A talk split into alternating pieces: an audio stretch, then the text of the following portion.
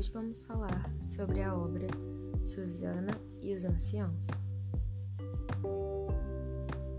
A abordagem da história da arte nos permite constatar que uma cena bíblica do Antigo Testamento, onde é retratada a história de Susana e os Anciãos, serviu como forma de representação de nus na arte ocidental a partir do Renascimento.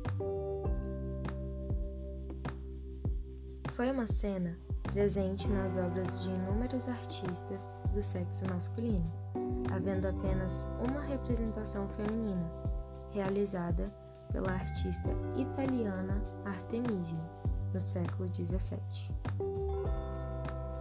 Refletindo sobre a maneira de como os corpos femininos são representados a partir de um olhar masculino, apresentando corpos ideais tipos ideais de beleza, assim como posturas idealizadas das mulheres. É possível mostrar como as imagens nos falam de uma possível preferência masculina quanto às formas destes corpos e quanto às posturas femininas no mundo.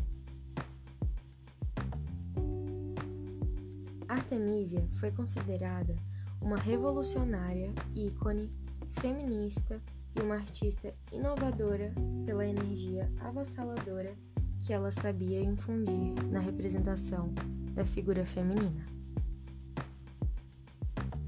Das 60 pinturas que lhe são atribuídas, com certeza 40 representam figuras femininas de Maria Madalena, Santa Caterina, de Esther a Judite. Artemisia não apenas transfigurou a dor do estupro, ela também deu voz às mulheres e reivindicou sua posição no mundo. História e arte. As mulheres representadas nas obras de Artemisia são fortes, decididas, muito diferente das mulheres angelicais representadas por outros pintores da época.